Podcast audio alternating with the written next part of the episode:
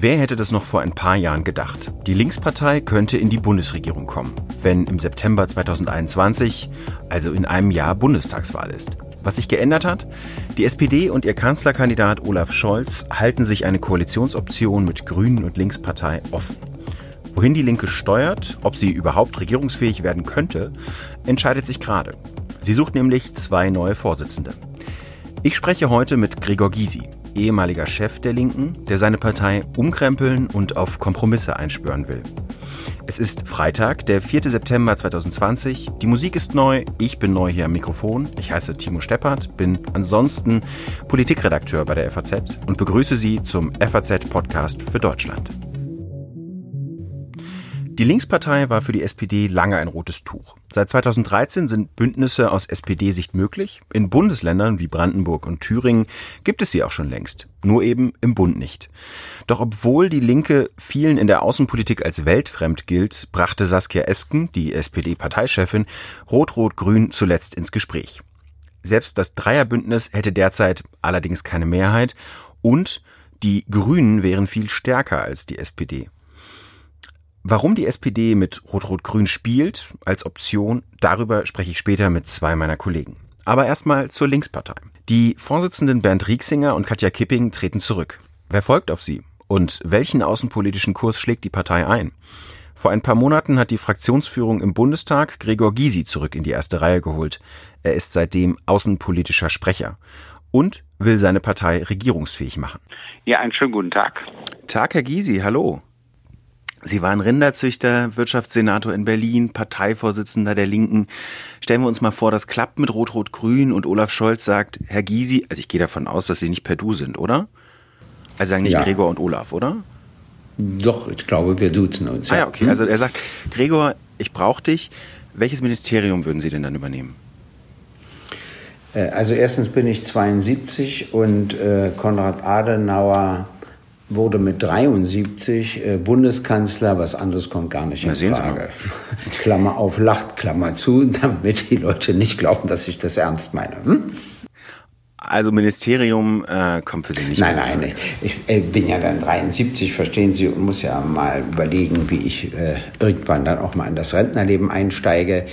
Aber ich will schon also wenn es wirklich zu Koalitions- oder Sondierungsgesprächen und Koalitionsverhandlungen kommt, daran will ich schon mitwirken, weil es für mich natürlich schon ein beachtliches Erlebnis wäre, wenn äh, die Partei, die ich ja seit Dezember 89 geführt habe, aber dann natürlich auch die Vereinigung und alle diese Veränderungen und Reformen plötzlich tatsächlich Teil der Bundesregierung wird. Das Außenministerium würde man den Linken wohl nicht so schnell überlassen, obwohl Sie seit ein paar Monaten außenpolitischer Sprecher Ihrer Partei sind. Sie sagten kürzlich, die Linke würde nicht aus dem Militärbündnis NATO austreten.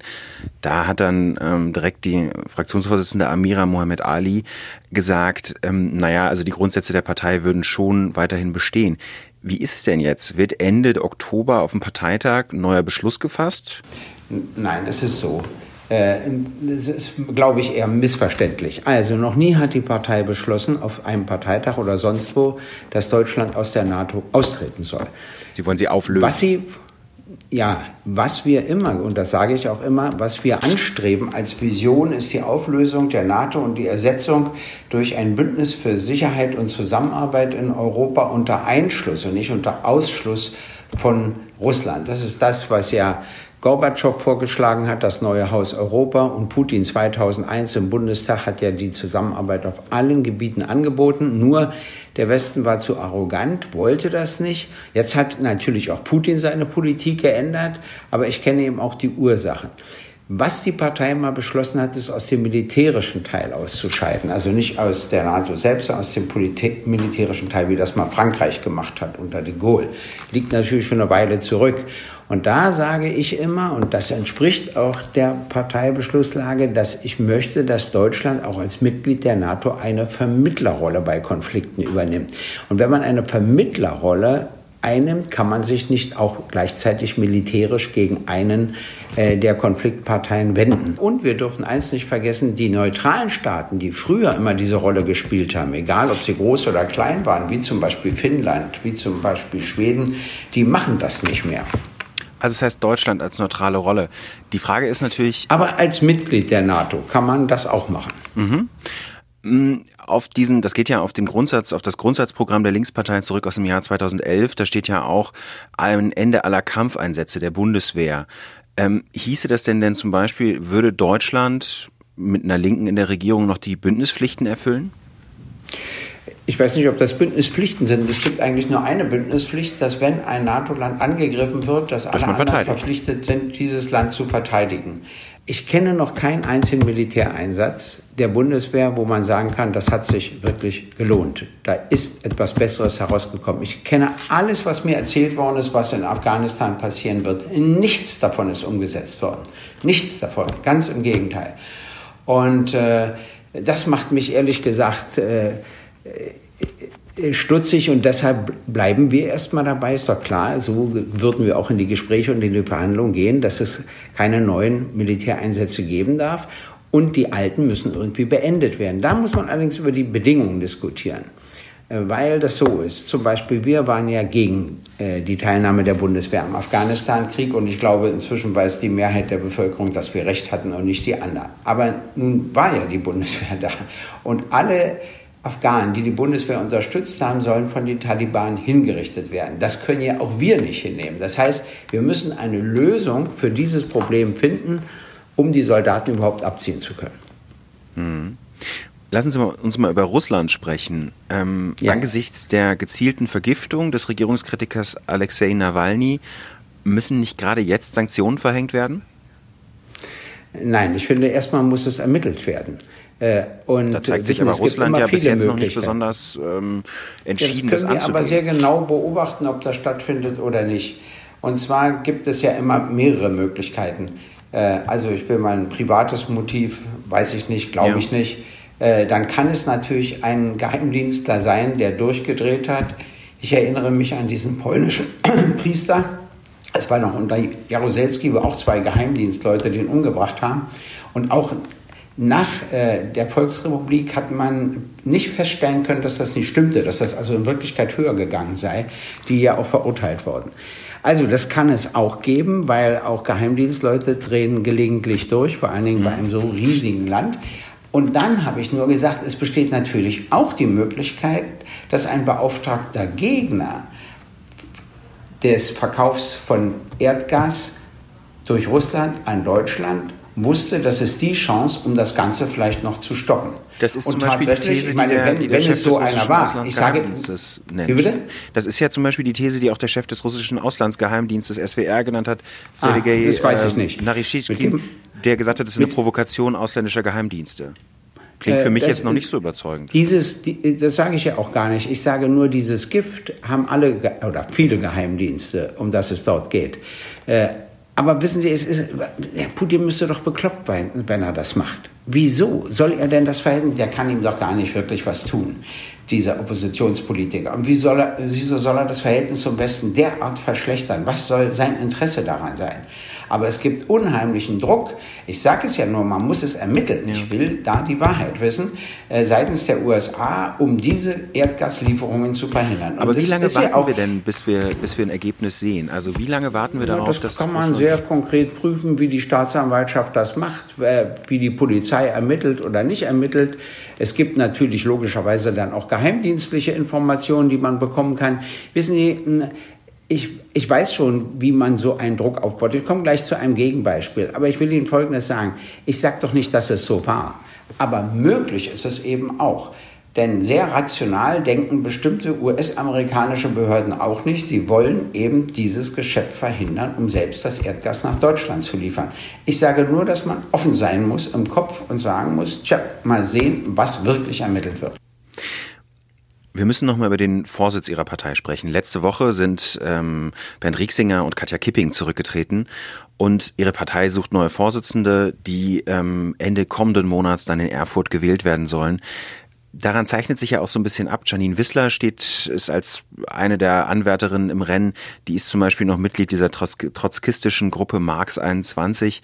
Hm, entscheidet sich bei der Vorsitzendenwahl, auch wenn zum Beispiel Frau Wissler, die ja als wahrscheinliche Anwärterin gilt, wie ihre Partei sich für die Bundestagswahl aufstellt? Äh, das weiß ich nicht. Die Spitzenkandidaten werden ja später bestimmt und da hat ja die Fraktion dann auch noch mitzusprechen. Wenn sie wirklich zur Vorsitzenden gewählt werden sollte, weiß sie, dass sie nicht bei Marx 21 bleiben kann. Aber ist das, das so klar? Äh, konnte, ja, das ist klar. Das, äh, das weiß bei uns jeder. Wenn er die Funktion übernimmt, ist damit Schluss.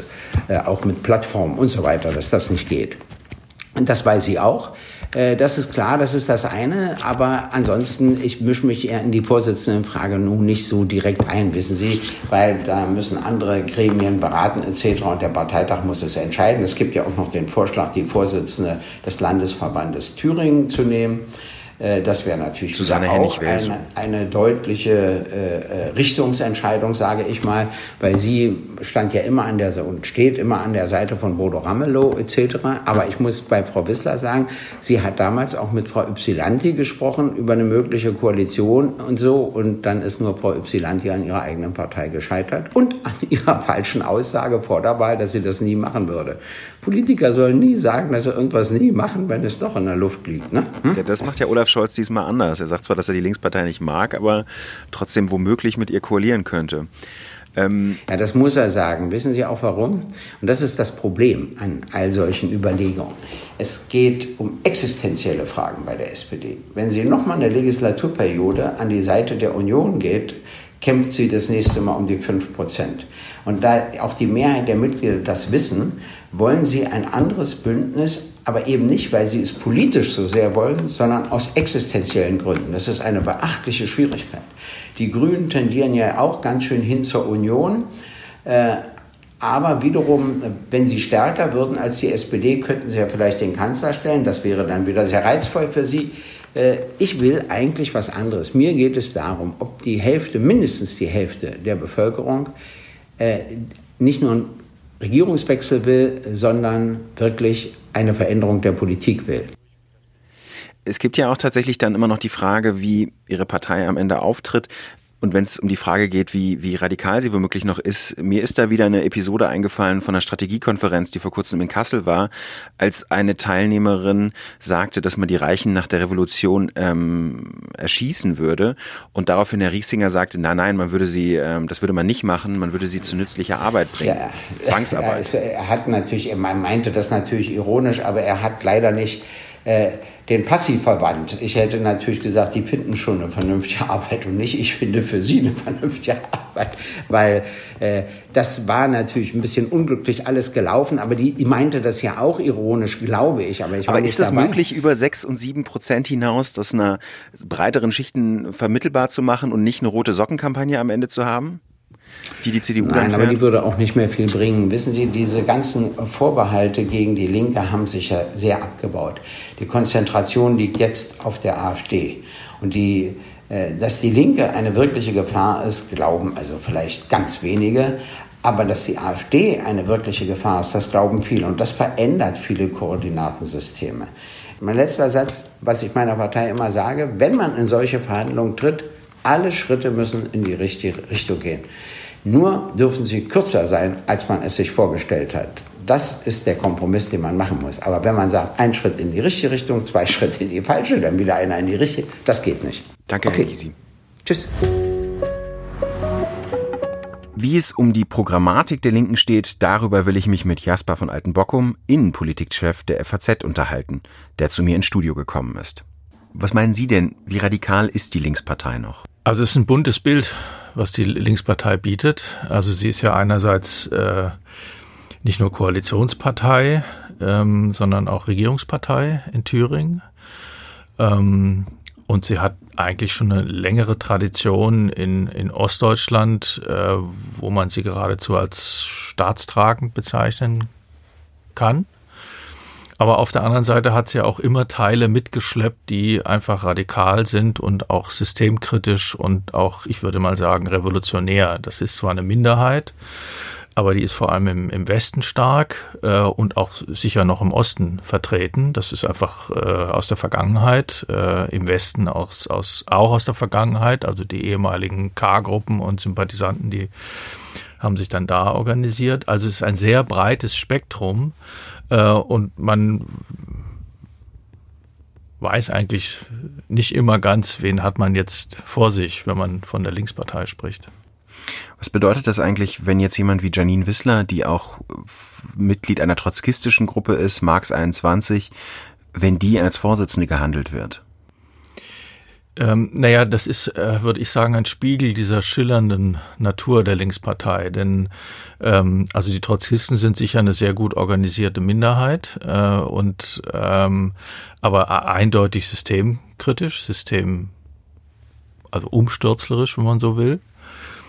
Ähm, und das Signal, was man damit aussenden würde, wäre sicher nicht, äh, dass man jetzt ähm, koalitionsfähig oder politikfähig wäre.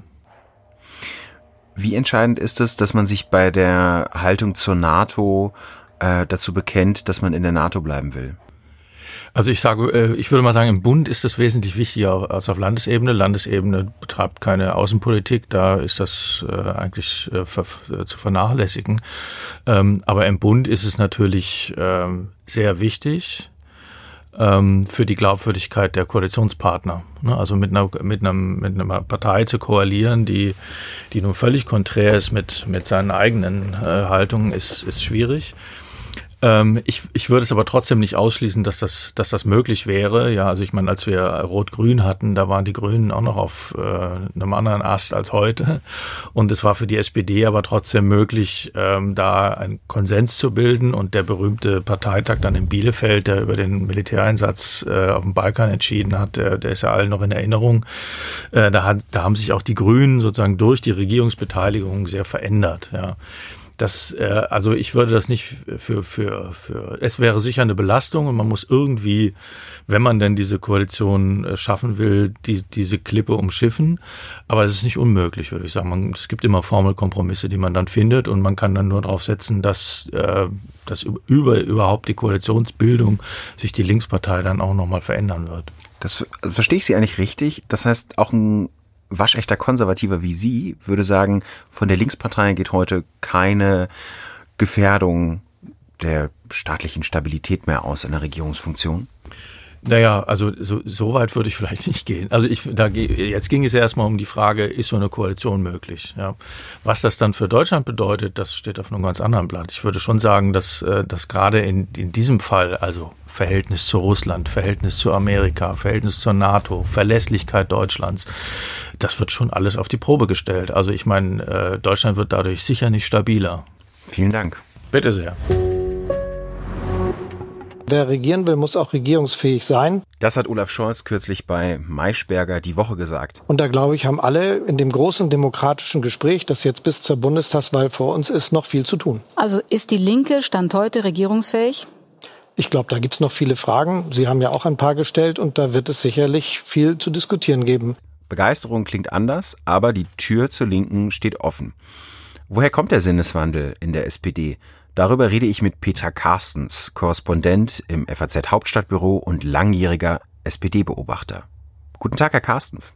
Wer hat eigentlich mit der Träumerei von Rot-Rot-Grün angefangen? Vertreter der Linken oder der SPD? Also die erste, von der ich das jemals gehört habe, war äh, Katja Kipping.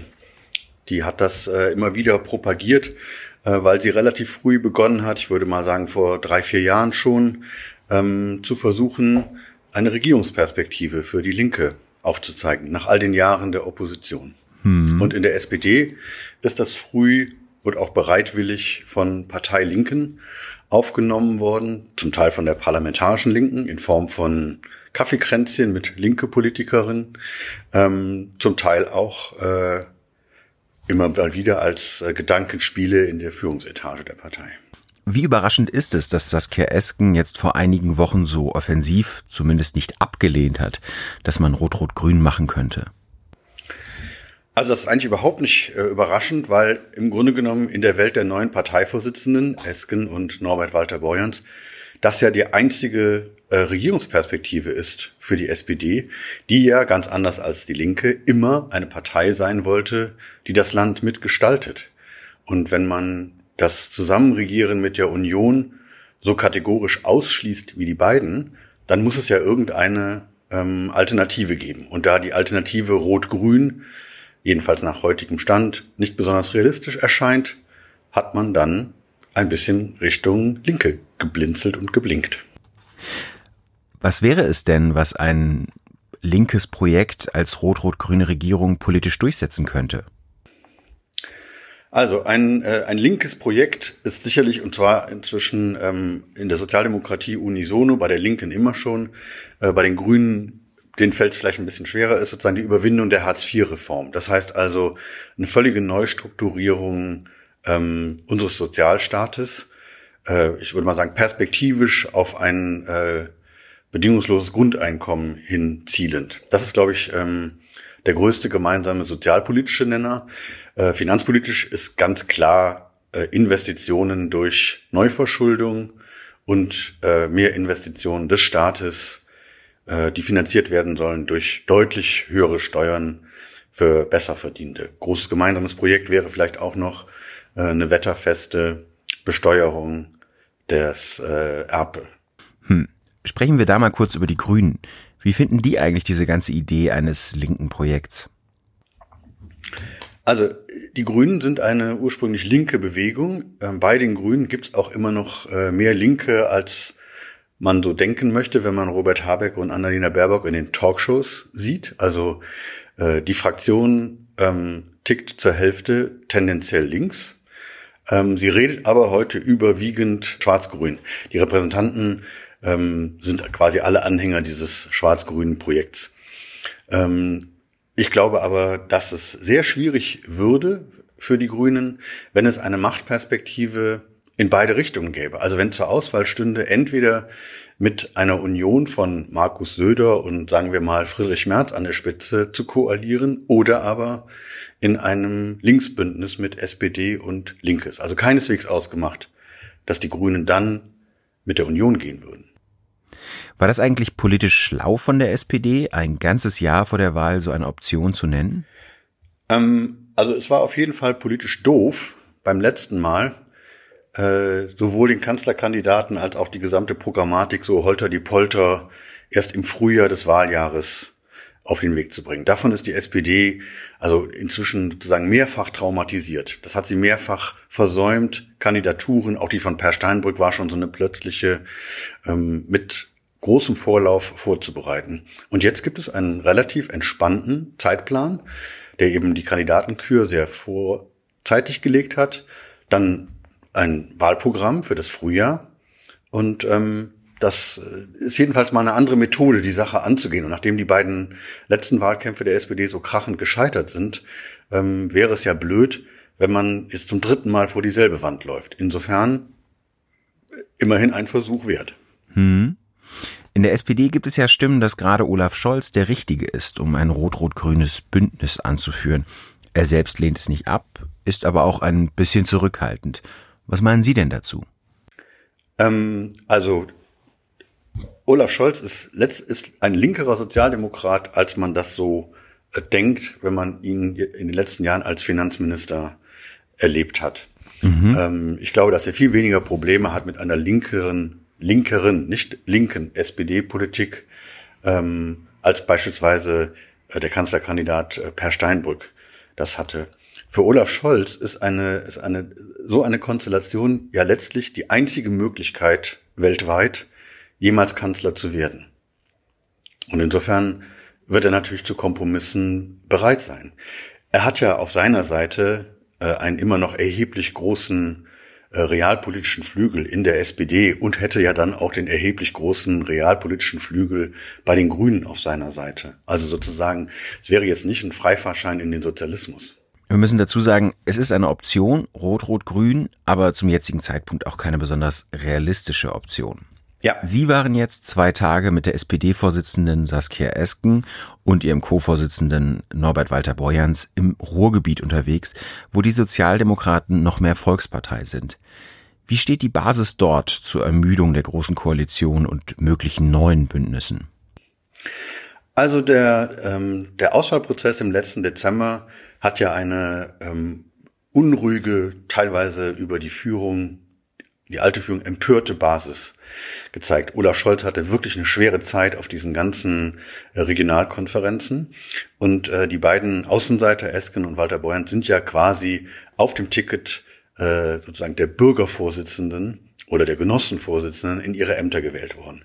Nun hat aber auch äh, die Sozialdemokratie im Ruhrgebiet natürlich in der Corona-Krise erlebt, welchen Wert es hat, wenn Sozialdemokraten in Berlin in der Regierung und sei es in einer großen Koalition mit dafür sorgen, dass die schlimmsten wirtschaftlichen Folgen dieser Krise äh, gedämpft oder sogar gebändigt werden. Das heißt also, die Wut über die große Koalition hat total nachgelassen. Die Umfragen ähm, der WDR-Kollegen in Nordrhein-Westfalen zeigen eine hohe, höchste Zufriedenheit der Leute über Parteigrenzen hinweg mit dem Corona-Management sowohl der Landes- als auch der Bundesregierung als auch ihrer Bürgermeister. Also es liegt immer so um die 75 bis 80 Prozent der Befragten, die sich da positiv zu äußern. So, das ähm, hat, sagen wir mal, die Uhren insgesamt ein bisschen auf Null zurückgestellt. Olaf Scholz wird einfach wieder anders betrachtet, als er das vielleicht im Spätsommer letzten Jahres getan wurde.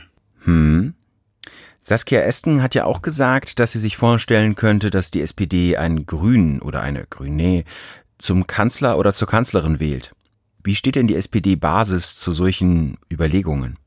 Äußerungen dieser Art sind äh, gewisse Unachtsamkeiten oder sagen wir mal, die geringe Professionalität der beiden Vorsitzenden spiegelt sich manchmal auch in so etwas experimentellen Äußerungen. Also für die SPD-Basis ist die, ist der Gedanke, äh, dass man, dass man einen äh, Kanzler der anderen Farbe ähnlicher äh, Parteienfamilie unterstützt, immer noch sehr schwer zu ertragen. Also in Bochum zum Beispiel unterstützen ähm, die Grünen einen SPD-Kandidaten. Das geht, das finden alle in Ordnung.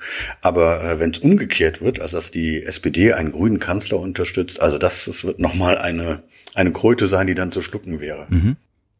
Danke Ihnen, Herr Carstens. Gerne. Bis bald. Rot-Rot-Grün ist keineswegs die wahrscheinlichste Koalitionsoption. Für den SPD-Kanzlerkandidat Scholz ist es freilich die einzige Chance, Kanzler zu werden. Und dass Gregor Gysi beim Giftanschlag auf Alexei Nawalny tatsächlich die USA als möglichen Schuldigen ins Spiel bringt, das sagt natürlich auch eine Menge über die Außenpolitik der Linkspartei aus. Ich hoffe, dass Ihnen das neue Sounddesign der FAZ gefallen hat. Wir freuen uns auf Ihr Feedback, gerne an podcast.faz.de. Ich wünsche Ihnen ein schönes Wochenende. Mm-hmm.